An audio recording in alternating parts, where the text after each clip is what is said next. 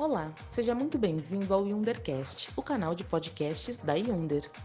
Meu nome é Flávia Silveira e hoje nós vamos falar sobre a importância da direção defensiva na gestão de frotas.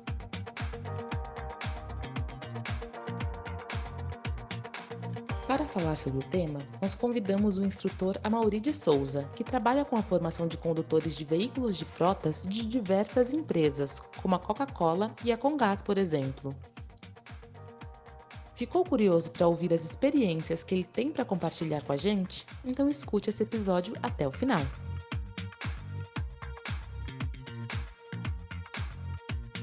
Para quem ainda não nos conhece, nós somos uma edtech com o propósito de reimaginar treinamentos técnicos e operacionais, especialmente sobre os temas de mobilidade e segurança do trabalho.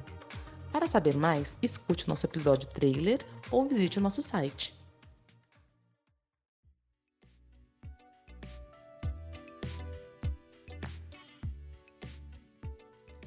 Olá, Maurinho, seja muito bem-vindo ao Yundercast. Minha primeira pergunta para você é a seguinte: a direção defensiva é um tema muito abordado, mas percebemos que há pouco conhecimento sobre o que ela é e a sua importância. Você pode explicar para a gente o que é a direção defensiva e para que ela serve? Olá, Flávia, tudo bem? Obrigado pelo convite. É, bom, respondendo a sua pergunta, direção defensiva é a forma como o condutor vai conduzir o seu veículo para evitar acidentes. Na prática, direção defensiva é um conjunto de técnicas que tem como objetivo evitar acidentes. Mas para isso, o condutor precisa ter conhecimento das regras de trânsito e do conceito da direção defensiva. É preciso estar atento nas suas ações e nas ações dos demais condutores em circulação. É preciso ser decisivo diante de situações adversas. Mas para isso, para que tudo isso dê certo, ele precisa ter habilidade para poder aplicar essas técnicas nas situações adversas do dia a dia. Muito bom, Amauri.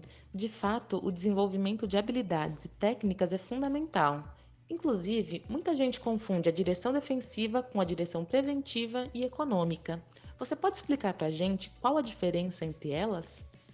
Bom, Flávia, a direção defensiva é a forma como o condutor vai conduzir para evitar acidentes. Já a preventiva é um dos elementos da direção defensiva que o condutor precisa conhecer para prever situações de risco e, com isso, antecipar suas ações e evitar que essa situação de risco se torne um perigo ainda maior.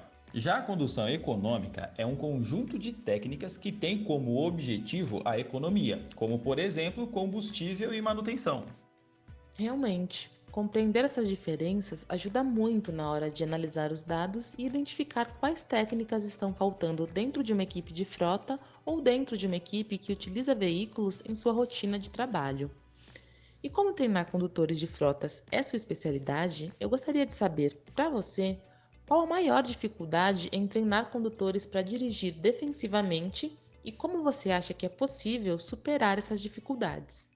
Bom, na maioria das vezes, nosso principal desafio é com os condutores que já têm anos de experiência e acreditam que não precisam passar por treinamento. Mas o nosso objetivo é mostrar para esses condutores que estamos ali para auxiliá-lo. Mostrar que a legislação, os veículos e as técnicas de direção defensiva estão mudando constantemente e nós estamos ali para esclarecer dúvidas e orientá-lo da melhor forma. Tá certo, Mauri. Minha última pergunta para você é sobre valores. Aqui na Yonder, nós trabalhamos com o objetivo final de preservar vidas, mas entendemos que o treinamento de condutores também reduz custos econômicos. Por isso, eu gostaria de saber, do seu ponto de vista como instrutor, por que é importante para um gestor de frotas ter uma equipe habilitada em direção defensiva? Bom, legal, Flávia, ótima pergunta. Bom, primeiro, a preservação da vida. Isso é o mais importante. Então, os condutores precisam saber que só de estarem no trânsito já existe um risco. Então, esses condutores precisam saber como agir nessas situações. É, para o gestor de frotas, ter um profissional com essa consciência significa ter um profissional preparado para lidar com as divergências do dia a dia. Imagina só, quanto é prejudicial para uma frota ter seus motoristas afastados por acidentes. Então, por isso, é muito importante ter um funcionário bem treinado que conhece as legislações, que esteja ciente dos benefícios que uma condução segura vai proporcionar, tanto para o funcionário quanto para a empresa. Muito obrigada por suas contribuições, Amauri. Suas respostas nos ajudam a olhar com um pouco mais de profundidade para esse tema que é um dos temas mais comuns dentro da formação de condutores, mas que ainda deixa muitas dúvidas. Tenho certeza que também irão esclarecer muitas dúvidas dos gestores de frotas que nos acompanham aqui no podcast.